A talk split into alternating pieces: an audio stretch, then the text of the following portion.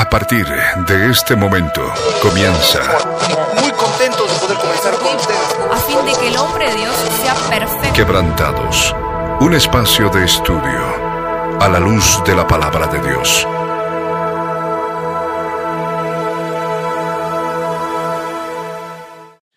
Muy buenas tardes, amados oyentes. Sean bienvenidos una vez más a nuestro programa Quebrantados. Estamos acá junto con Diego y con Flor, listos para comenzar este volumen 9 de el estudio del testimonio de vida de Job, del testimonio de Job, ese testimonio de Jesús que retuvo Job, por lo cual él era justificado delante del Dios vivo, y por todas las pruebas, tribulaciones que él pasó en su vida, y por supuesto la conversación que tuvo con sus amigos en medio del dolor, en medio del sufrimiento, en medio de la tristeza, en medio del desamparo y en medio de la soledad por la cual estaba atravesando Job.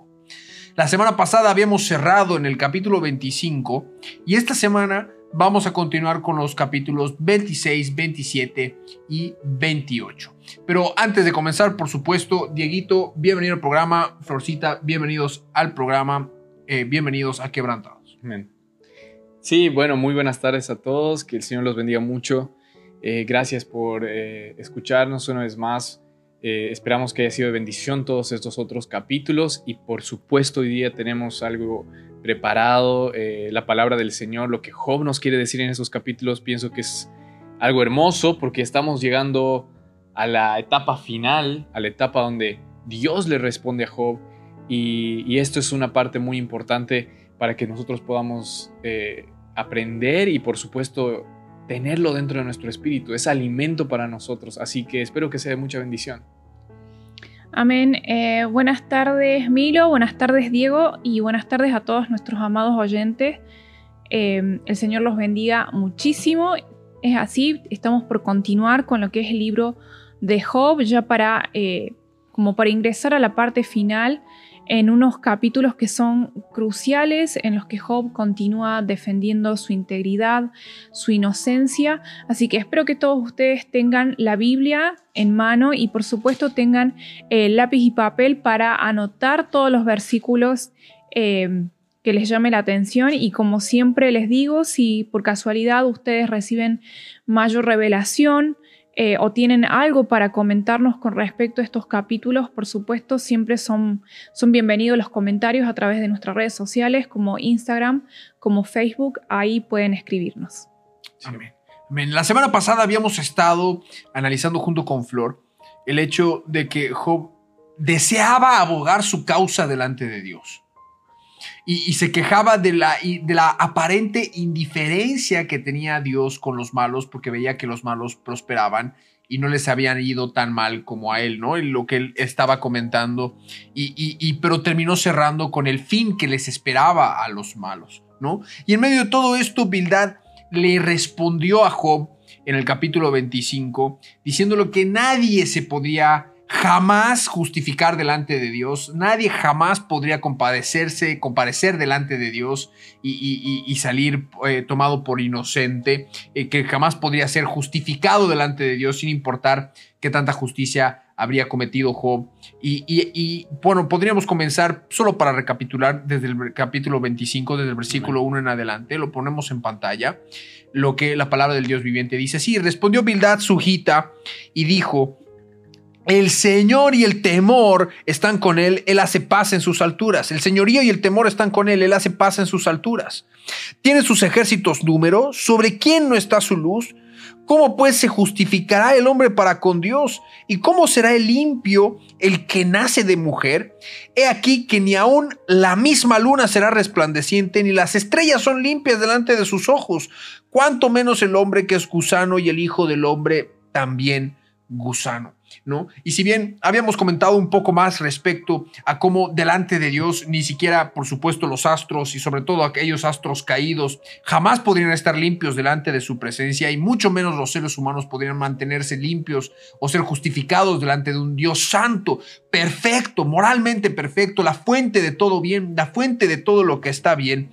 Pero es ahí donde Job proclama la de que Dios no solamente es soberano, sino también de su confianza, una vez más, de la confianza y la justicia de Dios para con Job, porque tenemos que recordar que si bien los amigos de Job hacían eh, referencia a esta sabiduría que ellos fueron heredando de tradición oral al momento de, exhortar lo que ellos creían que estaban haciendo, de exhortar a Job, porque según ellos Job había pecado y que, de que Dios había sido, lo había castigado a Job por su pecado, que Job había sido castigado por su pecado.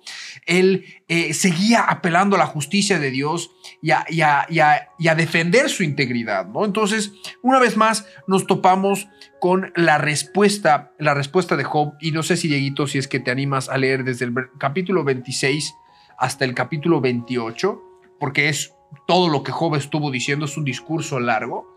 Y de ahí, bueno, pues por supuesto vamos a comenzar a analizarlo como se debe, ¿no? Amén, sí. Bueno, la palabra dice así, eh, lo pongo en pantalla, dice, respondió Job y dijo, ¿en qué ayudaste al que no tiene poder? ¿Cómo has amparado al brazo sin fuerza? ¿En qué aconsejaste al que no tiene ciencia y qué plenitud de inteligencia has dado a conocer? ¿A quién has anunciado palabras y de quién es el espíritu que de ti procede?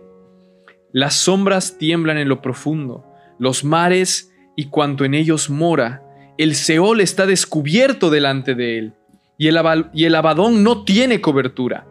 Él extiende el norte sobre vacío, cuelga la tierra sobre nada, ata las aguas en sus nubes, y las nubes no se rompen debajo de ellas. Él encubre la faz de su trono, y sobre él extiende su nube. Puso límite a las superficies de las aguas, hasta el fin de la luz y las tinieblas. Las columnas del cielo tiemblan y se espantan a su represión. Él agita el mar con su poder y con su entendimiento hiere la arrogancia suya. Su espíritu adornó los cielos y su mano creó la serpiente tortuosa. He aquí estas cosas son solo los bordes de sus caminos. Y cuán leve es el susurro que hemos oído de él. Pero el trueno de su poder, ¿quién lo puede comprender? Y bueno, aquí termina este, esta parte del capítulo porque sigue hablando Job y vamos a entrar directamente, pienso, al capítulo 27. Eh, pero empieza diciendo este capítulo como respondiendo un poco a lo que le estaban acusando, porque sus amigos solo estaban acusando y acusando y acusando, y Job como que dice, bueno, a ver, cambiemos el foco y veámoslos, veamos ustedes mismos con sus obras, ustedes han hecho todo esto de que tanto me acusan. Claro, y, ustedes qué han hecho? Es como que, qué han hecho? ustedes qué de bueno han hecho si, si si yo no he hecho nada de lo que ustedes dicen porque le decían no has ayudado, o sea, lo, han calumniado, lo han injuriado diez veces, él decía, si ustedes han hecho, si ustedes, eh, ¿dónde está lo que ustedes han hecho entonces? ¿No? Porque ahí le pregunta, ¿en qué ayudaste al que no tiene para, eh, poder? ¿Cómo has amparado el brazo sin fuerza? ¿En qué aconsejaste al que no tiene ciencia? ¿Y qué plenitud de inteligencia has dado a conocer? O sea, ¿y dónde están tus buenas obras? ¿Dónde está lo que tú dices? ¿A quién has anunciado las palabras? ¿De quién es el espíritu que de ti procede? ¿No? Y, Job estaba siendo acusado de no tener inteligencia, de no tener la sabiduría de Dios, ¿no? Acerca de la soberanía y de la justicia de Dios. Lo acusaban de necio. Y, lo acusaban de necio. Y Job en este capítulo, y bueno, más adelante, continúa hablando y está demostrándoles que realmente conocía la sabiduría y que era como Job les decía, no soy como alguien necio, soy como ustedes, que sí conozco bien lo que ellos sabían de Dios y la sabiduría que tenían. Y acá lo está demostrando. Y bueno, continúa en el capítulo 27. Eh, Flor, si, si tú lo puedes ir leyendo. Sí, sí. Pero inclusive, y antes de pasar al capítulo 27, también remarcarles de que si le dicen, si bien ustedes, ¿dónde está lo que ustedes han hecho? Lo primero que hace Bildad le pregunta, ¿y tú a quién has anunciado palabras? ¿Qué es lo que has hecho tú? Y él empieza a hablar también de la omnipotencia y soberanía de Dios, decir que nadie está escondido de él. De que el Señor y, Job manifestaba que él todo lo podía ver, ¿no? Y dice, él decía de que el Seol está descubierto delante de él y el Abadón no tiene cobertura. Él extiende el norte sobre vacío y cuelga la tierra sobre nada, ¿no? Y nosotros tenemos que entender de que tal vez cuando Job estaba hablando del norte, estaba hablando de donde está la estrella del norte en el espacio específicamente y cómo la Tierra estaba colgada en el vacío sobre la nada, sobre lo que nosotros sabemos, bueno, hoy en día sabemos que es el espacio, eh, eh, el, espacio de nuestro universo eh, que, se, que, se, que, se, que se desarrolla, pero ya había esta revelación en la vida de Job en ese tiempo, ¿no? Que estamos hablando de varios siglos, inclusive eh, hasta varios siglos antes de que aparezca Abraham en juego o Moisés, que fueron, que Moisés fue quien escribió el Pentateuco, ¿no? Estamos hablando de, varios siglos de, anticipación en los cuales ellos ya sabían de que tanto eh, el, norte estaba, las estrellas del norte, las constelaciones del norte estaban sobre el vacío, ¿no? Sino que también eh, la misma palabra se traduce como abismo sobre la nada y lo mismo ocurre con la Tierra, ¿no? Suspendida, y es lo que nosotros podemos comprender, ¿no? Gracias a las fuerzas gravitacionales, o por lo menos ese era el comprendimiento que tenía Job eh, en su momento cuando recibió, ¿no? Porque cada vez se va descubriendo más de, nuestro universo, pero ya, ya tenía esta manifestación de que Dios era, era omnipotente, era omnipresente, y él estaba atento a todo lo que estaban haciendo. O sea, ni siquiera lo que sus amigos habían hecho estaba oculto delante de Dios, ¿no? Porque hasta el Seol era descubierto delante de. ¿no? Y ahí es donde entramos, bueno, al capítulo 27. Bueno, el subtítulo que tiene en la Biblia Reina Valera es Job describe el castigo de los malos. Y dice así, eh, reasumió Job su discurso y dijo, Vive Dios que ha quitado mi derecho, y el omnipotente que amargó el alma mía, que todo el tiempo que mi alma esté en mí y haya hálito de Dios en mis narices, mis labios no hablarán iniquidad, ni mi lengua pronunciará engaño. Nunca tal acontezca que yo justifique. Hasta que muera, no quitaré de mí mi integridad. Mi justicia tengo asida y no la cederé. No me reprochará mi corazón en todos mis días. Sea como el impío mi enemigo y como el inicuo mi adversario, porque ¿cuál es la esperanza del impío por mucho que hubiere robado cuando Dios le quitare la vida? ¿Oirá Dios su clamor cuando la tribulación viniere sobre él? ¿Se, deleitará el omnipotente? ¿Invocará a Dios en todo tiempo? Yo os enseñaré en cuanto a la mano de Dios. No esconderé lo que hay para con el omnipotente. He aquí que todos vosotros lo habéis visto. ¿Por qué pues os habéis hecho tan enteramente vanos? Esta es para con Dios la porción del hombre impío y la herencia que los violentos han de recibir del Omnipotente. Si sus hijos fueren multiplicados, serán para la espada, y sus pequeños no se saciarán de pan. Los que de él quedaren, en muerte serán sepultados, y no los llorarán sus viudas. Aunque amontone plata como polvo y prepare ropa como lodo, la habrá preparado él mas el justo se vestirá y el inocente repartirá la plata. Edificó su casa como la polilla, como enramada quiso el guarda. Rico se acuesta, pero por última vez. Abrirá sus ojos y nada tendrá. Se apoderarán de él terrores como aguas, torbellino lo arrebatará de noche. Le eleva el solano y se va, y tempestad lo arrebatará de su lugar. Dios pues descargará sobre él y no perdonará. Hará él, por huir, eh, hará él por huir de su mano. Batirán las manos sobre él y desde su lugar le silbarán. Amén. Y Es, muy profundo también porque Job eh, está hablando respecto a justamente el castigo que viene a los necios, el castigo que viene a, los, eh, a las personas que justamente están buscando los deleites de esta vida y no buscan de Dios y no buscan conocerlo ni entenderlo ni nada. Eh, eh, exacto. son los impíos y, y Job está otra vez declarando que él sabía todo lo que le dicen, que él sabía todas las cosas que lo acusaron de que decían que era falto de entendimiento, que era necio, que era todo porque no entendían sus razonamientos que mejor que vaya a otro lado y cuando entienda que recién vuelva a hablarles a sus amigos. Job entendía perfectamente esto.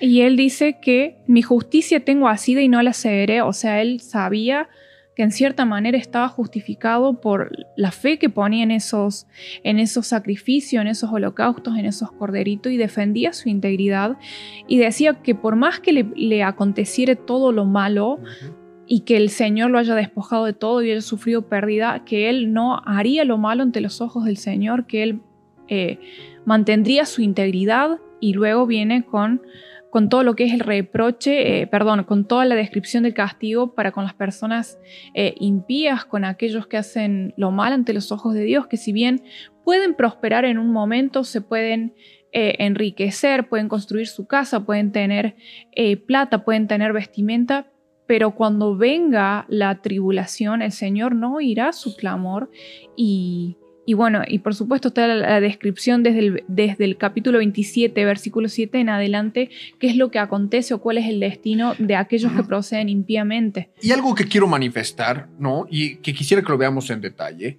es desde el versículo 1, la manera en la que Dios, en la que Job habla, ¿no? Re- re- resumió Job su discurso, ¿no? Dice, y dijo, vive Dios, vive Dios que ha quitado mi derecho y el omnipotente que amargó el alma mía, que todo el tiempo que mi alma esté en mí y haya hálito de Dios en mis narices, el aliento de vida del Dios vivo en mis narices, mis labios no hablarán iniquidad, ni mi lengua pronunciará engaño. Nunca tal acontezca que yo os justifique hasta que muera, no quitaré de mí mi integridad. Mi justicia tengo asida y no la cederé. No reprochará, no me reprochará mi corazón en todos mis días. Y en el versículo 7 dice, sea como el impío mi enemigo y como el inicuo mi adversario. Y él decía en ese momento, porque él ya estaba a sus amigos, se habían convertido en enemigos, él ya lo había manifestado en su discurso, entonces él literalmente les estaba diciendo a sus amigos que el Señor les haga a ellos como a impíos para que ellos puedan entender por lo que él estaba pasando, ¿no? En la, en la Biblia de apologética que tengo acá, en, en, los comentarios, en el, en, el versículo 27, en el capítulo, el versículo 7, dice, sea como el, el, impío mi enemigo, dice que Job necesita que sus amigos, quienes lo han acusado falsamente de ser un malvado, sean tratados como si ellos mismos fueran también hombres malvados. Aquí ya vemos que Job estaba empezando a pedir que por, imagino que en el dolor, en medio de la tristeza, porque eran sus amigos y demás, de todo lo que le han estado atacando, cuánto quisiera que a ellos les pase, o sea, que sea a ustedes lo que les pase, sea lo que a los impíos les pase, sea a mis enemigos, a ustedes que están como enemigos, ¿no? Sí. Porque Job estaba manifestando su justicia delante del Señor. Decía que sus labios no iban a hablar iniquidad, que su lengua no iba a pronunciar engaño, que nunca acontezca que él lo esté justificando lo que sus amigos le estaban diciendo. Hasta que muera, no iba a quitar su integridad. Es decir, él no les iba a dar la razón a sus amigos de lo que lo estaban acusando. Ya diez veces lo habían injuriado, diez veces lo habían acusado. Y no iba y él, a ceder. Y no iba a ceder. Él decía, yo no voy a ceder, yo no lo he hecho, ¿no? Y, y, y, yo no hice cosa digna de todo lo que le estaba pasando, ¿no? La, las, las, consecuencias con las que él estaba librando no eran consecuencias de su claro. pecado. Y es como ¿no? que gira un poco la, como, como decía antes, ¿no? La lámpara, eh, porque ahora es Job diciéndoles, ¿no? Desde el capítulo 26, así que a ver, giremos y veamos lo que ustedes han hecho. De lo que tanto me acusan a mí de no haber hecho, de, de, de haber ayudado, de haber hablado, de haber eh, predicado, de, bueno, de, haber hecho todas estas obras buenas, quiero ver ahora de ustedes, si ustedes realmente son también así como tanto me están acusando. Y de la misma forma ahora también como lo habían llamado a Job, que era un impío, que se merecía esto, que a los impíos les pasa esto, que a los impíos les viene esto. Job decía, porque sé que a los impíos les viene esto, y también sé que ustedes sean como mis enemigos, que son como porque eran ya sus enemigos, sean como impíos y que les venga a pasar esto para que entiendan lo que yo vengo a hacer. Y es como que Job quiere en su dolor, en su tristeza, en lo que está pasando, cambiar el foco. Cambiar el foco y justamente mostrarles a ellos también lo que están haciendo, pero desde ese lado. Sabemos muy bien que todos estos capítulos no, han sido, no son una enseñanza directa donde viene Dios y dice esto es así. Esto es una historia esto es lo que nos muestra lo que realmente pasó con Job y sus amigos y nos muestra una montaña rusa de emociones que viene pasando Job. Vemos como al principio, por ejemplo, Job empieza enojándose con Dios, empieza cuestionando la bondad de Dios, empieza luego eh, a atacar, eh, porque sus amigos lo atacaron primero, a defenderse duramente, luego a pedir misericordia y pasaba por una cantidad de emociones grandes. Y es por eso que más adelante, de una vez que vemos cómo va sucediendo estos capítulos, cómo vamos, por ejemplo, vemos en el capítulo creo que 15 era, cuando Job dice, sí, ojalá pueda entrar a, con Dios a un juicio, ¿no? Ojalá pueda ser así, porque sé que yo no hice esto. Y les Exacto. dice, pero no puedo entrar a un juicio con Dios. Y en el capítulo anterior hablábamos de que Job hablaba de Dios como si fuese alguien razonable. alguien con quien pudiera Alguien con razonar, quien- entrar en razón. Y vemos, ¿no? vemos cómo hay una historia por debajo de todo esto, que es el Dios vivo, el Dios que maneja todo esto, que nos está predicando el Evangelio, que nos está diciendo y construyendo esa historia, porque al final de todo vemos cómo es que realmente hay alguien que tenemos para justificarnos ahora. Exacto. Hay alguien, es el mediador, es Jesús de Nazaret. Es el que ha venido porque para los hombres era imposible y para Dios es posible. Ha venido para darnos su justicia y dar y entrar juntamente con Él al juicio y poder salir justificados. Y es lo que vemos acá en esta historia, lo que está pasando por detrás. Entonces, este, estas discusiones no solamente son como discusiones entre ellos que se están hablando de la Biblia y de la palabra de Dios, sino que también está Dios por atrás tratando de mostrarnos eso, tratando de mostrarnos que está construyendo algo y hay algo que los hombres necesitaban. Y, y el, Continúa, ¿no? Exacto, porque y luego la- más en la adelante misma historia vemos- hermosas. vemos el problema del mal que aflige al mundo, ¿no? Sí, Las calamidades, las tristezas, los hombres malos, los que cometen iniquidad. O sea, en, en el libro de Job podemos encontrar un pantallazo, porque no hay nada nuevo debajo del sol, de lo que sucede con la sociedad y con el hombre en general, ¿no? Y de cómo verdaderamente, eh, si bien, y lo han manifestado muchas veces, el hombre no podría jamás justificarse a sí mismo, porque sabemos que la maldad brota de nuestros corazones desde que somos jóvenes, el, el corazón del hombre es malo desde su juventud y busca hacer el mal, pero por la misericordia de Dios y, y lo que tanto pedía Job, que, que ahora entendemos porque era un varón justo apartado del mal, eh, porque no era que era justo en sí mismo, si bien siguió esa ley y por supuesto era, era, era un hombre moralmente eh, eh, lo más recto posible en su humanidad eh, que, que pueda hacer, porque él dice, él mismo reconoce que no era exento de errores, que, que, que habían Sí. seguramente pecados, falencias, pero él buscaba a Dios de todo corazón y, y vemos esa búsqueda de tener un árbitro, alguien que le ayuda a mediar con Dios y, y una búsqueda incesante de justicia, una búsqueda incesante de sabiduría, una búsqueda incesante de rectitud, ¿no? Y, aquí es donde viene la pregunta de Job, en medio de todo esto, eh, eh, y todo para que, para que Job lo conozca al Señor, o sea, todo para que el- Job tenga un conocimiento más claro de Dios, ¿no? Y, y ocurre, por supuesto, lo mismo con nuestras vidas, cuando pasamos por pruebas, por tribulaciones, es para que vengamos a mayor conocimiento de Dios, y, y- y eso, es, eso es sumamente importante. Pero acá Job, en el capítulo 27, después de, de- de decirles, o sea, que, que a sus enemigos, a sus amigos que se estaban convirtiendo en enemigos, les pase lo de los impíos, en el versículo 8 dice, porque cuál, cuál es la esperanza del impío. Dice, ¿cuál es la esperanza del impío por mucho que hubiere robado cuando Dios le quitare la vida? O sea, ¿qué esperanza le va a quedar al impío por mucho que haya robado si Dios le quita la vida? ¿Qué esperanza le queda? Y el versículo 9 dice, ¿oirá Dios su clamor cuando la tribulación viniere sobre él? Primero, ¿será que un impío llega, una persona que aborrece a Dios, acu- acudir a Dios en un momento de soledad, de tristeza? Yo creo que puede pasar. De hecho, hay, hay muchas veces que dicen, hay una frase que dicen que todo el mundo es ateo hasta que el avión empieza a caerse, ¿no? Entonces, eh, él se preguntaba esto, ¿se deleitará en el omnipotente? ¿Invocará a Dios en todo tiempo?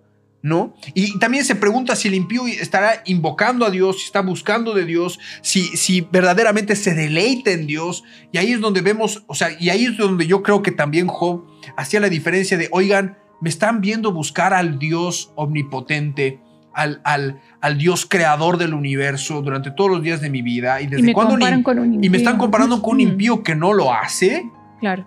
con un impío que tal vez, inclusive en el momento de prueba y tribulación, lo único que hace hacer es maldecir su suerte, o como le dijo su mujer, maldecir a Dios y morirse.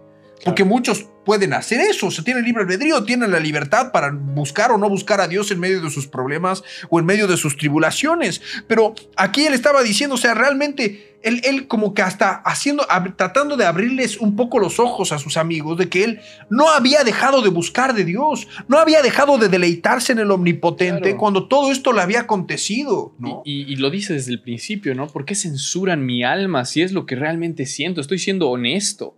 No estoy solamente, no estoy desechando a Dios y lo les recalca una y otra vez, pero estoy siendo honesto con lo que siente mi alma y mi cuerpo. Y sí, estoy enojado y sí, a veces estaba triste y a veces estaba eh, a la defensiva y a veces estaba eh, tal, tal vez al borde del quebranto, como hemos visto que les pedía misericordia y misericordia a sus amigos. Pero es lo que estaba pasando, Job. Es lo que realmente estaba sintiendo. Pero en todo y, lado y en medio siempre... de ese enojo y ese, ese cuestionamiento que le viene, él buscaba la sabiduría Siempre de Dios y buscaba eso. la respuesta y sabía Buscaba de que de Dios, Dios. eh, y- o Dios sea, le sabe. encantaría que hubiera un árbitro y que era razonable. O sea, es... Eh, Ahí está. No, no, no, y, y es lo que él buscaba. Tenía esa manifestación de la búsqueda constante de Dios. O sea, en medio de la prueba, en medio de la tribulación, buscaba de Dios y decía, oigan, estoy buscando de Dios cuando las cosas están mal y me están comparando con un impío que, ¿acaso los impíos hacen lo mismo? ¿Se comportan de la misma manera cuando están pasando por lo que yo estoy pasando? y, y creo que va por ahí, ¿no? silenciarlo, ¿no? Querían y obviamente, silenciar, ¿no? eh, su, Es su, amargura, su Y- queja. Y, para por eso en el Dios. versículo 11, en el versículo 11, eh, y antes de que entremos al capítulo 28, pero dice, el versículo 11 dice, yo os enseñaré en cuanto a la mano de Dios, no esconderé lo que hay para con el omnipotente. ¿No? Él decía, yo no me escondo, yo soy lo que soy, estoy buscando, no voy a esconder lo que es para Dios, lo que es buscar de Dios. Y aquí que todos vosotros lo habéis visto, le dice a sus amigos, ¿por qué pues os habéis hecho tan enteramente vanos? O sea, tan inservibles, ya les dijo médicos nulos, y ya con esto es como que ya en vano me están hablando. Y, y Job, en lugar de apelar a sus amigos para cambiar tal vez la imagen que tenían sus amigos de él o, o lo que fuere, él apelaba directamente a Dios.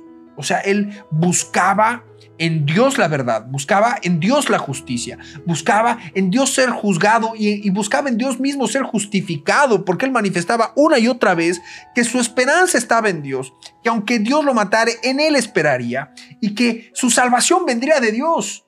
Job no estaba buscando la salvación en el consejo de sus amigos, ni siquiera estaba buscando la salvación en, bueno, tengo que, tal vez lo que muchos dirían, ser resiliente, comenzar de cero, arrancar de cero, que también lo, dice, podría esforzarme, y lo hemos comentado, ¿no? Él dice que en, en, en alguno de los capítulos pasados, él decía, ¿y de qué me serviría a mí volverme a esforzar si Dios ha, ha decidido para mí el abatimiento, ¿no? Y, son estos pensamientos que él tenía y los manifestaba delante de sus amigos, ¿no? Y, después continúa, por supuesto, con lo que es las consecuencias para el hombre impío. Como diciendo, oigan, esta sabiduría oral de la que ustedes me están restregando en la cara como si yo fuera el peor de los pecadores, yo también la conozco, ¿no?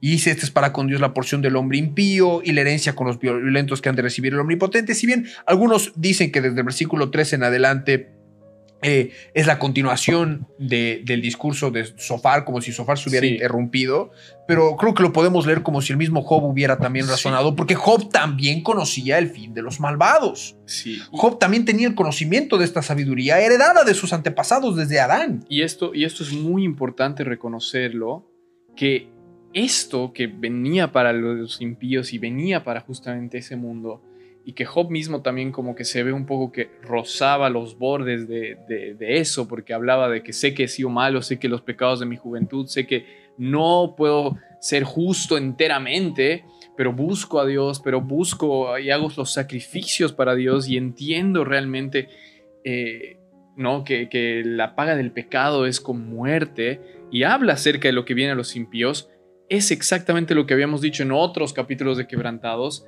las malas noticias que tenía la humanidad, las noticias que nosotros no podíamos ser justificados, sino que podíamos tratar de, de no de limpiarnos, sino de cubrirnos. Y eso era a través de los rituales, eso era a través de los, los sacrificios. sacrificios. Y, y, vemos que Job dice, ¿cómo quisiera que haya un árbitro? ¿Cómo quisiera que pueda entrar en juicio con Dios? ¿Cómo quisiera que haya otras cosas? Y acá Job está tranquilamente diciendo lo que eran estas, estas noticias. Y, eran justamente verdades, porque son verdades, que Dios luego las ha explicado cuando, con la venida de Jesucristo eh, y, las ha, y nos ha dado ya las nuevas y buenas noticias. Entonces, eso es para un poco poner el, el, la visión en dónde está hablando Job, en qué momento está hablando y qué era lo que conocían, porque recordemos, sus amigos y Job no tenían el conocimiento pleno de lo que nosotros tal vez podríamos ahora conocer con, la revelación de Jesucristo, pero sí tenían el espíritu y por supuesto la voluntad de buscar a Dios y de conocerlo. Por eso es que sus amigos también tenían mucha sabiduría, a pesar de que actuaban de mala forma.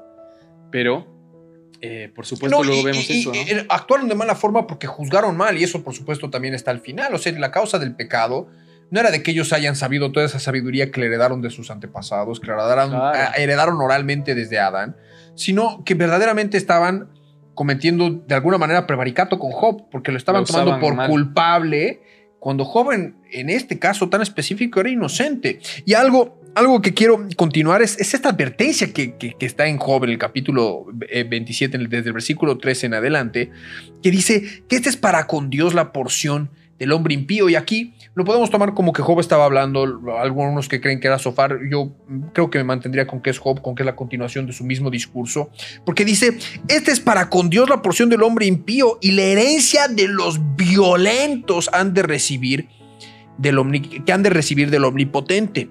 Si sus hijos fueran multiplicados, serán para la espada, y sus pequeños no se saciarán de pan.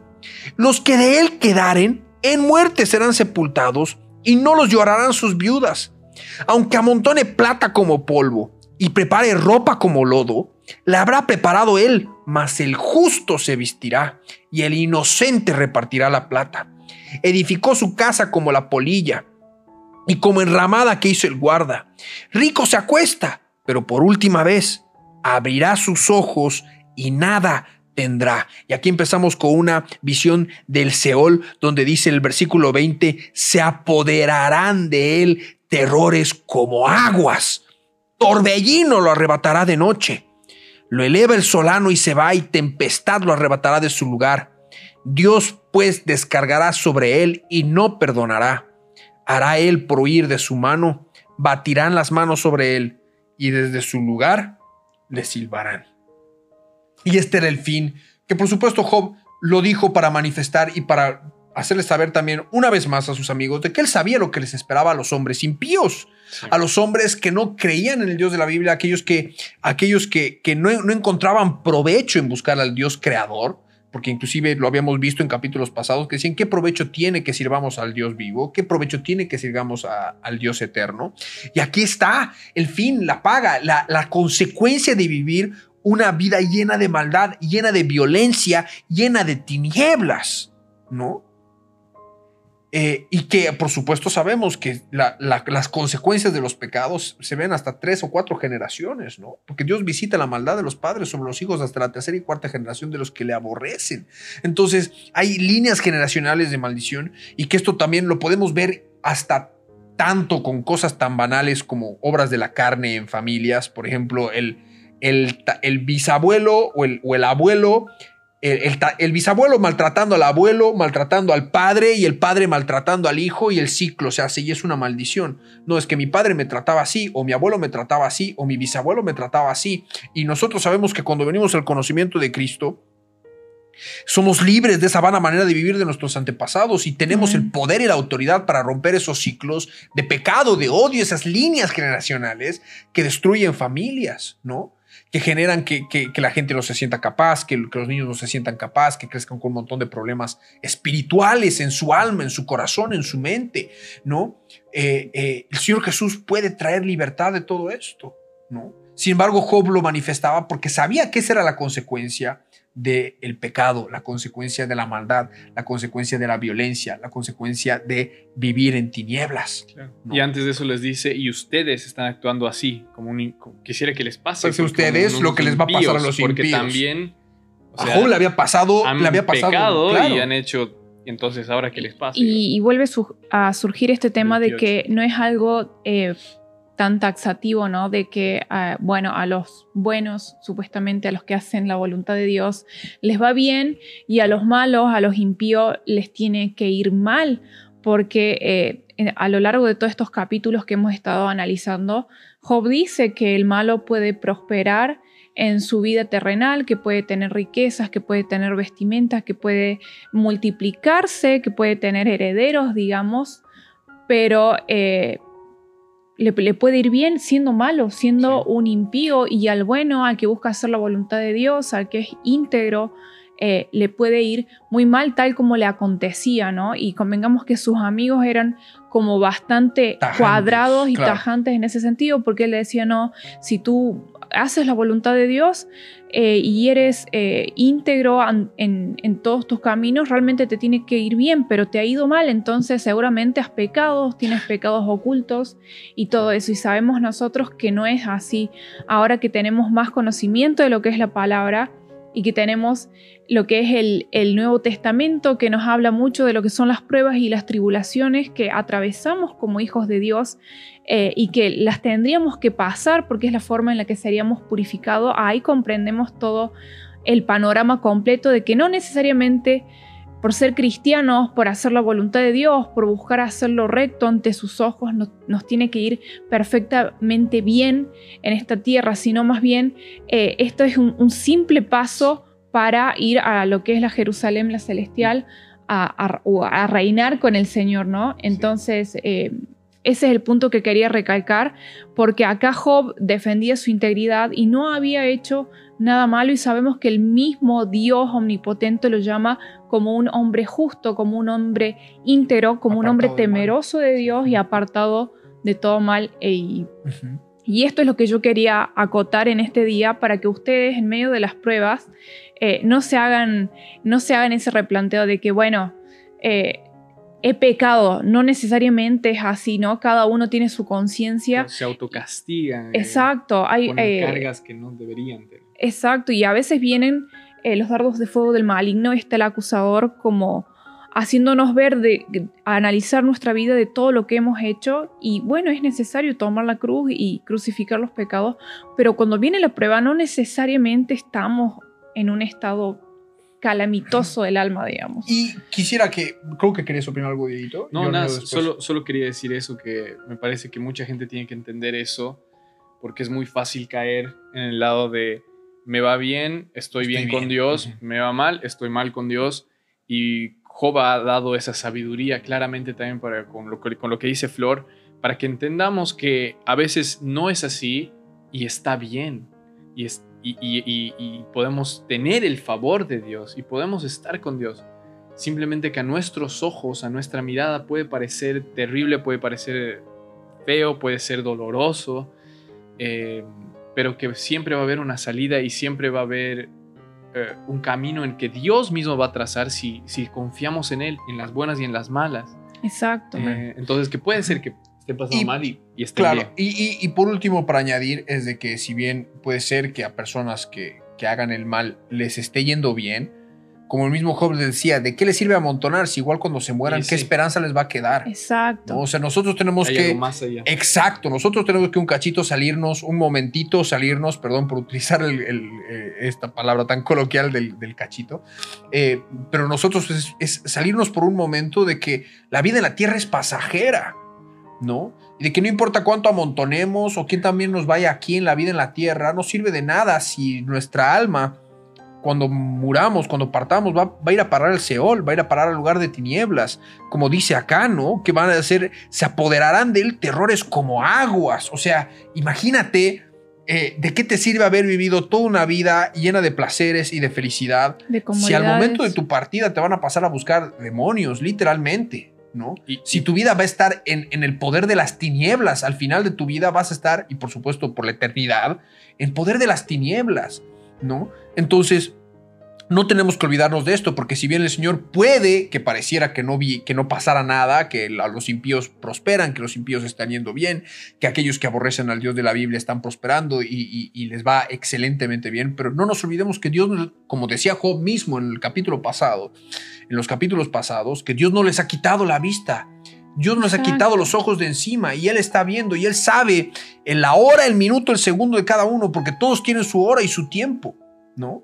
Y, y inclusive dice de que hasta permite que el impío se confíe en sus días para que la muerte lo sorprenda. Exacto. Entonces, no tenemos que dejar pasar esto como advertencia para nuestras vidas, por si es que alguno está pensando en, en- en más que tropezar, en abandonar el camino, sino también eh, eh, como una muestra de la justicia de Dios, que nuestro Dios que no va a dejar la justicia de eso, Dios. va a llegar la justicia de Dios, tarde o temprano llega la justicia de Dios.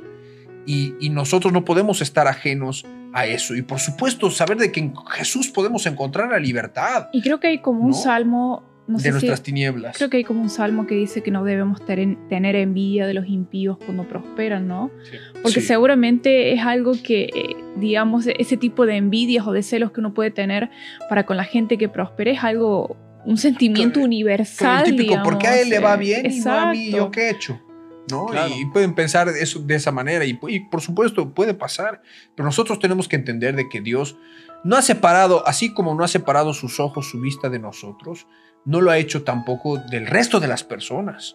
Y la, la historia de vida de cada persona está delante de Dios, del Dios, del juez del universo. Y Él es el que va a juzgar, y Él es el que toma las decisiones, y por supuesto el que tiene medido el tiempo de cada uno de nosotros. Por eso también está el Salmos de enséñanos a contar nuestros días para que tengamos sabiduría, ¿no? De saber cuántos Amén. días tenemos de vida. Entonces son cosas que hay que tener, por supuesto, en cuenta. Y ahora ahí es donde entramos a la búsqueda de la sabiduría, la búsqueda de Jesús de Nazaret, porque Él es la encarnación de la sabiduría, ¿no? Sin embargo, en ese tiempo, bueno, Job no tenían el conocimiento del nombre del Mesías y, Claro. y no tenían tanta revelación, pero aquí está la búsqueda también del hombre, la búsqueda de la sabiduría, la búsqueda de la sabiduría que solamente puede ser dada por Dios, ¿no? Dieguito, no sé si quieres leer o si quieres yo leo el último Tú capítulo léelo, El último, sí. el, el- el capítulo 28, el versículo 1, lo que dice la palabra, ¿no?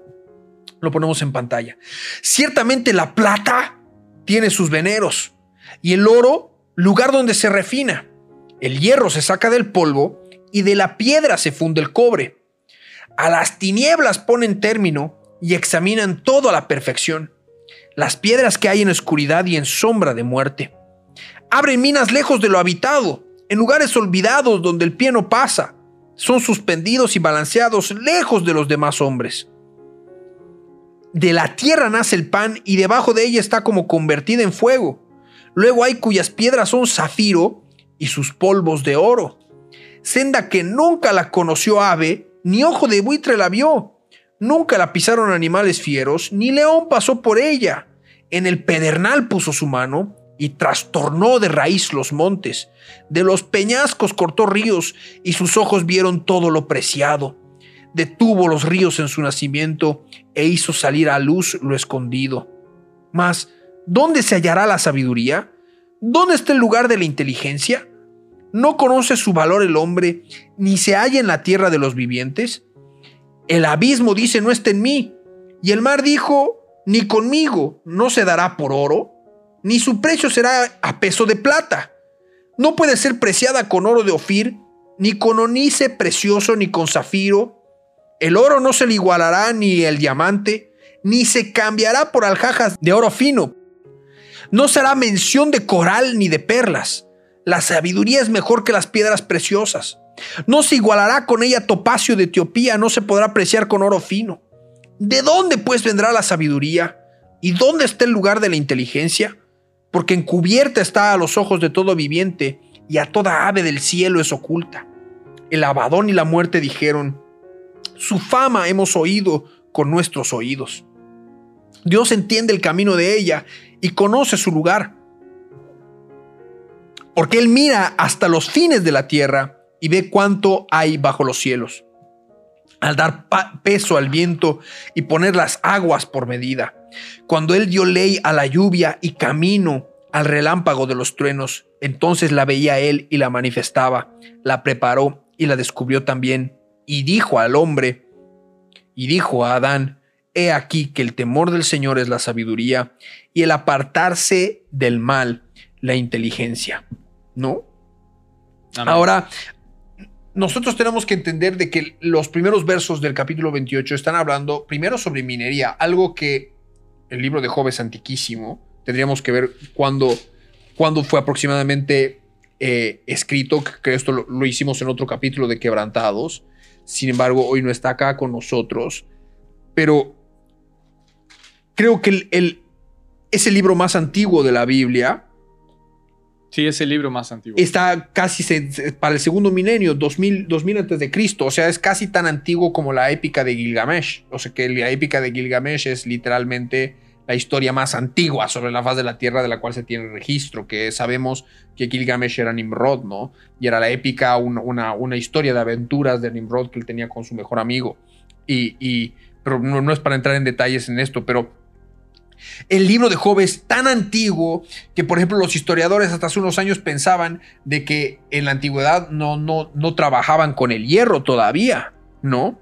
Sin embargo, aquí vemos de que aquí ya trabajaban con oro, trabajaban con cobre, ya fundían cobre y ya estaba hablando de piedras preciosas, del zafiro, de cómo se entraban a, lugares donde los animales no entraban para sacar las piedras, para sacar los tesoros, ¿no? Y dice, hacen todo esto para poder encontrar los minerales y poder refinarlos y, es un trabajo pesado, o sea, para hacer reconocimiento de minas, para poder encontrar hasta el día de hoy que la tecnología ha avanzado tanto, es un trabajo pesado, arduo y difícil de llevar a cabo, ¿no? Y en ese momento eran complejas las técnicas que tenían para la construcción de túneles. Entonces, Job por eso hace esa, e, esa comparación entre la búsqueda de la sabiduría y la búsqueda de los minerales, la búsqueda de los tesoros, porque era compleja. Y, inclusive la búsqueda de la sabiduría era más compleja, porque dice, ¿dónde se hallará la sabiduría? ¿Dónde está el lugar de la inteligencia? No conoce su valor el hombre ni se halla en la tierra de los vivientes, ¿no? Y, empieza a, retratar eh, lo que es la sabiduría y qué tan preciada es la sabiduría que nada en la tierra podría igualarse a ella, ¿no? Sí, sí. y bueno, es lo que habla de la sabiduría es algo muy importante para nosotros, porque Job, sin darse cuenta, porque en Dios, en Dios vivimos, ¿no? En Él somos, en Él nos movemos. Eh, Dios ha trazado justamente también esta historia de Job y todo lo que ha pasado con Job para que hoy día aprendamos de Él y podamos ver es no solamente la historia y lo que pasa Job, y por supuesto lo que va a seguir pasando porque, porque Dios nos muestra más adelante una revelación hermosa, sino ahora mismo Job cuando hablaba de la sabiduría y hablaba de que no estaba en la tierra de los vivientes y hablaba de que era lo más precioso, que no hay piedra preciosa que se pueda comparar a esa sabiduría, que no se compra, no se vende, que no está en este mundo, eh, estaba hablando acerca de Jesús, estaba hablando acerca de él, porque vemos también en otra parte, en la misma palabra, en el libro de Proverbios, y lo voy a leer en el, en el capítulo 8, del versículo 1 en adelante, vemos algo muy hermoso de lo que, de lo que, es, eh, de, lo que es de Dios. Y, dice, y dice así la palabra. Eh, ¿No clamará la sabiduría y dará su voz la inteligencia?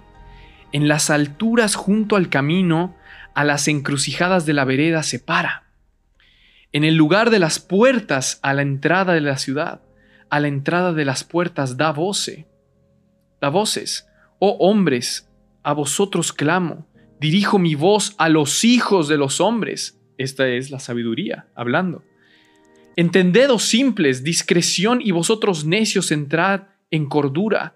Oíd porque hablaré cosas excelentes y abré mis labios para cosas rectas porque mi boca hablará verdad y la impiedad abomina en mis labios. Justas son todas las razones de mi boca, no hay en ella cosa perversa ni torcida. Todas ellas son rectas al que entiende y razonables a los que hallan sabiduría. Recibid mi enseñanza y no plata, y ciencia antes del oro escogido, porque es mejor la sabiduría que las piedras preciosas, y todo cuanto se puede desear no es de compararse con ella. Yo, la sabiduría, habito con la cordura y hallo la ciencia de los consejos. El temor del Señor es aborrecer el mal, la soberbia, la arrogancia, el mal camino y la boca perversa aborrezco. Conmigo está el consejo y el buen juicio. Yo soy la inteligencia, mío es el poder. Por mí reinan los reyes y los príncipes determinan justicia y por mí dominan los príncipes y todos los gobernadores juzgan la tierra. Y bueno, continúa hablando de lo que la, sabiduría hace, que la sabiduría es yo, una persona, un ser, y empieza a hablar que está, eh, que está, que es lo más grande, es lo más excelente, es lo más justo, que no tiene nada de maldad, nada pecaminoso, y que por él reinan todos los reyes de la tierra. ¿Y dónde hemos visto eso? Y hay otro versículo que lo pongo por supuesto en pantalla, que es muy claro, que nos dice, y Daniel habló y dijo, sea bendito el nombre de Dios, Daniel, el profeta Daniel, sea bendito el nombre de Dios de siglos en siglos, porque suyos son el poder y la sabiduría. Él muda los tiempos y las edades, quita reyes y pone reyes, da la sabiduría a los sabios y la ciencia a los entendidos. Y es Dios quien pone reyes, es Dios quien quita reyes, es Dios quien da esa sabiduría y Dios es, eh, y la sabiduría por supuesto, es Jesús de Nazaret, que nos dice que por Él reinan los reyes, porque sabemos que Jesús es Dios, que sabemos que Él es el verbo de vida y como dice la palabra, el verbo estaba con Dios y el verbo era Dios. Y es un misterio porque pareciese que estamos hablando de distintas cosas, ¿no? Y es lo que le hablan la, la, la triunidad de Dios. Pero era eso lo que Job estaba hablando. Era esa sabiduría la cual Job sin darse cuenta estaba proclamando y lo cual en otros capítulos hemos visto que anhelaba que venga algo para justamente poder ser justificado, para justamente poder entrar con un árbitro y poder cambiar la dinámica de lo que venía, porque sabía lo que se esperaba a los necios, sabía lo que venía a los inicuos, sabía las malas noticias, pero anhelaba algo y ponía su fe y su esperanza en eso, en Dios. Y sabía que Dios iba a hacer algo y que él buscaba esa sabiduría con todo su corazón. Y nos venimos a enterar en la misma palabra que la sabiduría era Jesús. Y a quien Job buscaba era a Jesús. En quien puso su fe era en Dios, era en Jesús. Y luego más adelante, por supuesto, vemos que, que Jesús baja a las profundidades de las tierras y se lleva al seno de Abraham sin antes predicar, ¿no? Porque predica y, habla y comenta estas cosas y por supuesto que ahí estaba Job, viendo lo que tanto anhelaba su alma y era Jesús de Nazaret. Y por supuesto nosotros ahora podemos entender eso porque Dios ha venido y nos ha dado su palabra, nos ha dado la Biblia para que podamos aprender para que, como decía Milo, sabemos el fin de los inicuos, sabemos el fin de los pecadores, de todos nosotros, pero que no es necesario porque ahora hay un camino, porque ahora hay algo que Dios nos ha dado, nos ha dado su Hijo, su sabiduría, su verdad, para poder ser salvos de la ira que era para justamente la maldad, para el pecado, para nosotros que necesitábamos, que estábamos en esa condición. Amén, es así y Acá, por ejemplo, lo que es en el capítulo 28, verso 28, dice que, y bueno, eh, he aquí que el temor del Señor es la sabiduría y el apartarse del mal, la inteligencia. Y si ustedes van a lo que es el capítulo 1 de Job, empieza con eso, con que Job era un hombre que tenía temor del Señor, o sea, era un hombre sabio en pocas palabras, y además era un hombre apartado del mal, era un hombre inteligente. Y fíjense que que lo que venimos diciendo o lo que viene diciendo Diego eh, es verdad en ese sentido, porque él buscaba la sabiduría, porque él buscaba la inteligencia y pese a todo el reproche y, no reproche, perdón, pese a toda la queja que había eh, dicho a Dios de lo que le estaba aconteciendo, él buscaba aún así la sabiduría y en ningún momento dejó de buscarla y en ningún momento dejó de defender su integridad. Entonces, este es un detalle a tener en cuenta porque por más que el hombre busque en las profundidades de la tierra lo que son las piedras preciosas, nunca encuentra la sabiduría, sino que la sabiduría es el temor reverente de Dios, es ese... Eh, es, el hacer, el poner por obra lo que son las leyes de Dios en nuestro corazón y el tratar de cumplirlas y el tratar de, tener ese código moral. Y, es, es, la manera en la que Job cierra el capítulo 28, como diciendo, y bueno, entonces, ¿dónde está? ¿No? Porque dice, la abandón y la muerte dijeron su fama hemos oído con nuestros oídos, Dios entiende el camino de ella y conoce su lugar, porque él mira hasta los fines de la tierra y ve cuánto hay bajo los cielos al dar peso al viento y poner las aguas por medidas. Cuando él dio ley a la lluvia, ah, y aquí también menciona otro detalle súper interesante, por ejemplo, en la antigüedad, lo que es medioevo, no, no sabían de que el aire tenía peso. ¿no? Y Job ya manifestaba de que el viento tenía peso, de que el aire podía ser pesado, ¿no? Entonces ya vemos ese grado de conocimiento que tenían. Estamos hablando de casi dos mil años antes de, de, Cristo. Y era sabiduría que fue dada desde Adán por tradición oral. ¿Y por qué lo digo? Porque en el versículo 28, la palabra utilizada para hombre es Adán. Y le dijo al hombre y le dijo a Adán, He aquí que el temor del Señor es la sabiduría y el apartarse del mal la inteligencia. Entonces no debería sorprendernos que Job esté haciendo alusión directa a cuando el Señor habló con Adán, a cuando habló con Adán, Dios creó a Adán y tenía conversación con él y fue esa tradición oral la que se fue heredando, pero por siglos. Entonces, eh, y es esto, es justamente lo que ustedes refrendaban, que es el hecho de ah, el temor de Dios, el temor reverente de Dios, el entender de que Él es un Dios justo, un Dios santo, un Dios eh, eh, perfecto, un Dios razonable, un Dios por quien, por medio de nuestro Señor Jesucristo, por nuestro mediador, podemos sentarnos, entrar en juicio y poder ser libres de la maldad que aqueja en nuestros corazones, que quiere brotar en nuestros corazones, que quiere eh, hacer lo que quiere, porque el corazón eh, tiene sus malos deseos, los malos deseos del corazón, que lo único que, generan en nuestras vidas, por supuesto, es destrucción, ¿no? Eh, las consecuencias del pecado. Entonces es importante que nosotros podamos entender que si bien sí, por supuesto, la sabiduría tiene nombre, es nuestro Señor Jesús y podemos encontrarlo en Proverbios, podemos encontrarlo en Daniel, podemos encontrar en la sabiduría del rey Salomón, que la reina del sur fue a buscar esa sabiduría para alimentarse de la sabiduría. Podemos ver esa misma repetición en este ministerio que por tantos años el pueblo del Señor, la iglesia de Cristo, se ha alimentado de la sabiduría que está escrita en la palabra, de la sabiduría, del conocimiento de nuestro Señor Jesucristo, porque el que se gloríe, gloríe en conocerlo a Él. Y, esto es pues motivo para que nosotros podamos obtener sabiduría, causa para que nosotros podamos tener sabiduría y llenarnos del Señor Jesús y del conocimiento de Él, porque en la palabra, en el Nuevo Testamento, en el Antiguo Testamento, podemos ver la figura del Cristo, podemos, la podemos ver a nuestro Señor Jesús y al cumplimiento que Él ha venido a dar para que nosotros podamos ser libres de nuestra propia maldad y podamos reinar con Cristo mil años. Algunos piensan de que incluso entre cristianos, de que bueno, vamos a morir y bueno, vamos a estar ahí en el cielo, bueno, los mil años, pero se olvidan de que vamos a reinar con Cristo, de que vamos a gobernar las naciones, de que vamos a poder hacer bien lo que ninguno de los gobiernos del mundo sobre la faz de la tierra han podido hacer bien hasta la fecha porque vamos a ser varones, mujeres, reyes, reinas, sacerdotes, sacerdotisas, llenos de la gloria del Señor, del conocimiento de Dios y por supuesto de la sabiduría y de la inteligencia, para poder gobernar al mundo con justicia, con la justicia del Señor, con esa vara de hierro, formando parte del cuerpo de Cristo, ¿no? Entonces, yo creo que lo que la palabra nos promete, lo que el Señor nos promete en, en, cuanto a la vida eterna, pero no tiene ni parangón ni punto de comparación con cualquier aflicción que podamos vivir aquí en la tierra, porque el Señor nos ha prometido que reinaremos con Él y debemos empezar a ver la magnitud de lo que implica reinar con el Creador del universo, lo que implica ser llamados reyes y sacerdotes.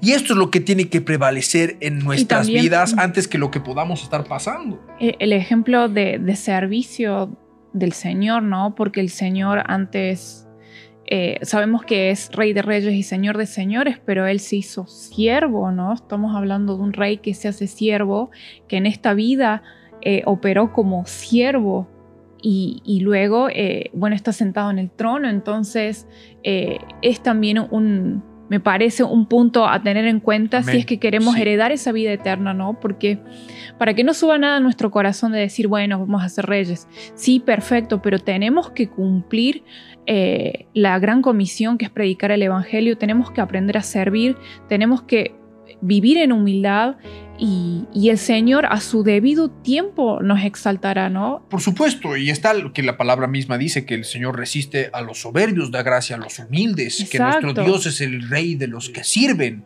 Él es el siervo de los siervos y es entregarnos y darnos a nosotros mismos y es tomar la cruz y todo lo que hemos estado viendo. Pero solamente vamos a poder, que por supuesto tienes toda la razón, si uno permitiera, pero el Señor no lo permitiría así. Pero imagínate que alguien, un rey, soberbio esté gobernando, el soberbio se convierte en tirano. El tirano hace maldad, hace iniquidad. Entonces, por supuesto que los que van a estar reinando con Cristo van a tener el carácter de Cristo, van a tener los frutos del Espíritu manifestados y en su vida van a ser considerados árboles de justicia, plantío del yo soy el que soy. Esa es la promesa que el Señor tiene para con nosotros. Por supuesto, no es para que nosotros nos gloriemos. Si hacemos algo, va a ser por medio de Él. En Él somos, en Él nos movemos. Pero es una promesa hermosa de la cual nos podemos agarrar. Saber que vamos a gobernar el mundo con nuestro rey, un, un mundo que ha de ser destruido, destrozado por un gobierno tiránico mundial.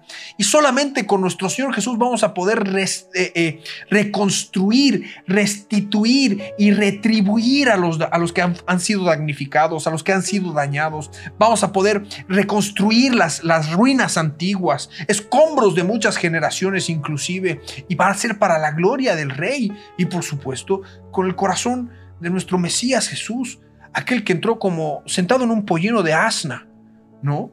Y eso es algo que tiene que primar en nuestras vidas, en entender la gloria, honra e inmortalidad que nos espera y el precio que tenemos que pagar para poder alcanzar esa gloria, honra e inmortalidad, que por supuesto ya ha sido pagado en la cruz del Calvario. No estoy hablando de que, no estoy hablando ni de dinero ni, ni de obras, porque somos salvos por gracia, pero hay un precio por seguir a Cristo. Y es negarnos a nosotros mismos, es morir a nuestra vida del alma y a todo lo que pueda haber. Y a ese precio es al que hago, estoy, este, estoy haciendo referencia. Para poder seguir a Jesús hay un precio que pagar, hay una mochila que soltar para poder seguir los pasos de nuestro, de nuestro Mesías Jesús. Y, es hermoso porque, eh, porque en sí el precio fue pagado, y ya está pagado, pero nosotros hacemos eso no porque sea una cuestión de una lista para llegar al cielo, sino una cuestión de amor para nuestro Creador y que hemos visto qué cosas fueron lo que lo llevó a eso y queremos ser como Él nos pide ser. Imitadores, de, imitadores de Cristo. Y, como en esa misma forma es que los que, como decías, un ejemplo tan claro es que esos reyes, esos sacerdotes, esas reinas que van a estar ahí van a ser los que van a tirar sus coronas a los pies de Cristo. Y es ese corazón el que nosotros vamos a tener y lo que faltare Él lo completará. Pero así avanzamos, así eh, estamos avanzando en esta meta, así estamos creciendo todos juntos. Y por supuesto, eh, espero que, bueno, ya, ya estamos pasando el tiempo y espero que haya sido bendición, pero espero que vean que esa sabiduría que Job la pone tan difícil de encontrar y que realmente es súper difícil, eh, Dios la ha hecho muy fácil porque era un camino imposible, era un camino literal imposible para los hombres llegar y alcanzarlo y Dios ha dado un camino nuevo y recto y muy pocos son los que lo encuentran, pero los que la encuentran encuentran la vida, encuentran a Jesús. Y es eso lo que venimos a predicar, es eso lo que venimos a hablar, es, lo que venimos a animarlos con estas, con estas palabras de Job, con estas palabras que él no sabía lo que estaba haciendo, él no sabía que incluso estaba hablando de Jesús, pero sus palabras fueron de mucha ayuda para todos nosotros los que creemos en Jesús y están escritas en la Biblia. Así que no duden que si alguna vez están pasando por algo, que no piensen que no hay un despropósito alguno, porque Dios tiene un propósito muy grande como tenía aquí con Job, incluso en todas sus discusiones en las cuales él tenía con sus amigos. Dios estaba marcando una historia y nos estaba mostrando a Jesús en medio de todas esas conversaciones. Así que eh, que eso los aliente, que eso les dé fuerza y espero que haya sido mucha bendición. Yo, yo me despido y, bueno, va a ser hasta el próximo capítulo, que el Señor los bendiga mucho. Amén, así es. Eh, espero que el capítulo haya sido de bendición, que hayan anotado los versículos y que por supuesto estén comentándonos en las redes sociales, en Facebook o en Instagram si les ha gustado, si han recibido revelación, si se han sorprendido con, con este podcast. Eh, yo me despido, que el Señor Jesús los bendiga, los fortalezca y los llena los llene aún más de sabiduría. Les mando un abrazo y será hasta el próximo capítulo. Amén, amén, amados hermanos, amados oyentes, amigos que nos están escuchando. Para nosotros es un placer el poder compartir y escudriñar la palabra de Dios junto con todos ustedes. Eh, nos, nos vamos bien alimentados de esta palabra viva, sabiendo que nuestra esperanza está en el Señor, sabiendo de que pueden venir pruebas, pueden venir tribulaciones, pueden venir épocas de bonanza también, el Señor puede venir, bendecir también, pero que nada de eso tiene comparación con lo que Dios tiene preparado para los que le aman. No solamente es el reinar con Cristo por mil años, el ser reyes, el ser sacerdotes, sino que la palabra dice que cosas que ojo no vio, ni oído yo, ni han subido en corazón de hombre, son las que Dios ha preparado para los que le aman. Y los que le aman guardan sus mandamientos. ¿Y cómo podemos guardar los mandamientos? Solamente a través de nuestro Señor Jesús. aquel que puede transformar nuestras vidas y alumbrar todas esas tinieblas que hay en nuestro corazón para que podamos ser libres de esas tinieblas y podamos seguir a Jesús. Como decía Dieguito, no es porque nosotros tenemos que hacer obras para llegar al cielo, sino que esas obras eh, eh, son un resultado de vivir en Cristo Jesús. Es el resultado, es el fruto de vivir en la fe, es el fruto de caminar con Cristo Jesús. No porque nosotros podamos hacerlo por nuestra propia cuenta, ni las, ni las mejores beneficencias del mundo podrían jamás comprar una salvación de un alma. Sin embargo, el Señor Jesús murió por nosotros para que todos podamos tener acceso a la salvación y una vez que verdaderamente entramos en comunión con nuestro Padre Celestial, con nuestro Señor Jesús, tenemos el poder y la autoridad para vencer a las tinieblas que hay en nuestro corazón, conquistar la tierra prometida de nuestro corazón para Cristo y después todo lo demás es añadidura, es repercusión, es fruto. Damos de comer de lo que hay en nuestro corazón. Si nuestro corazón está el Espíritu Santo de Dios, somos arbolitos que dan frutos del Espíritu, que dan el fruto del Espíritu que viene con amor, con gozo, con paz, con paciencia, con benignidad con mansedumbre, con templanza, todo un fruto que se da de comer a nuestro entorno, a las personas que están alrededor nuestro, a las personas que nos conocen y con quienes nos relacionamos día a día, y ahí les estamos dando de comer ese fruto del Espíritu y dando testimonio de quien nos ha llamado, como el mismo Job que daba testimonio de haber agradado a Dios. ¿no? De la misma manera. El Señor Jesús los bendiga muchísimo a todos y cada uno de ustedes. Eh, nos vemos la semana que viene para continuar y estamos casi llegando al final casi, casi llegando al final de este estudio bíblico del testimonio de Job, el testimonio de vida que tuvo Job y cómo estaba esa añoranza. Ahí vemos el testimonio del Mesías, esa añoranza de Job hasta el capítulo 29. Ya hemos pasado casi eh, tres cuartos del, del, libro de Job y es una búsqueda constante de Dios, una búsqueda constante del mediador, una búsqueda constante de poder ser justificados de nuestra maldad y solamente puede ser a través de nuestro Señor Jesús, pero ahí podemos ver de que Job hablaba por el Espíritu Santo de Dios y hablaba porque retenía ese testimonio, esa esperanza viva, porque él decía que aunque él me matare, en él esperaré. Y de esto también nos tenemos que agarrar como cristianos, como creyentes, del Dios viviente, del Dios de vida, del Dios de Jai, nuestro Dios vivo, ¿no? Y, aferrarnos de Él en, en, medio de todo esto, como el mismo Jacob se aferró y dijo, no te voy a soltar hasta que me des tu bendición, ¿no? Y por eso su nombre fue cambiado a Israel, el que lucha con Dios para ganar su bendición. Y de la misma manera, no debemos soltarnos nosotros del Señor, de nuestro Dios guerrero, hasta obtener su bendición. La más grande de todas, la salvación de nuestras almas. Primeramente, todo lo demás es añadidura, pero ya la más grande de todas está hecha y está consumada en la cruz del Calvario y solo necesitamos creer para poder ser parte de esta promesa. El Señor Jesús bendiga mucho la vida de todos y cada uno de ustedes, los que nos están escuchando. Si este programa les ha gustado, les rogamos que puedan acompañarnos eh, eh, guardándolos en, quebrantados en Spotify, eh, en, en SoundCloud. También seguramente vamos a estar subiendo, estamos trabajando pronto y orando mucho para que podamos abrir un canal de YouTube y podamos estar subiendo ahí los programas de quebrantados. Eh, para que puedan vernos. Pero mientras tanto estamos en las plataformas de podcast y a través de radios Cristo Viene y por supuesto en auditorios Cristo Viene que los martes se están pasando los programas para que puedan escudriñar juntamente con nosotros la palabra del Dios vivo y este grupo de quebrantados, eh, eh, aquellos que se forman parte de este podcast, que, les gusta hacerse parte de nuestro programa, puedan ir creciendo y por supuesto alcanzando a más vidas porque estamos con esta meta de salvar el alma de hasta el último hombre que podamos. El Señor Jesús bendiga mucho la vida de todos y cada uno de ustedes. Gracias, Dieguito y Flor, por estar. yo también les, les agradezco eh, a los que nos están escuchando. El Señor Jesús los bendiga muchísimo a todos y cada uno de ustedes. Esto ha sido Quebrantados. Paz de nuestro Rey, Jesús de Nazaret. Hasta este instante estuvimos con tu programa Quebrantados. Lo que tenemos que entender es que cuando tomamos la Biblia será hasta un nuevo encuentro en la línea del tiempo. Para seguir conociendo más detalles de la Biblia, un tesoro real y verdadero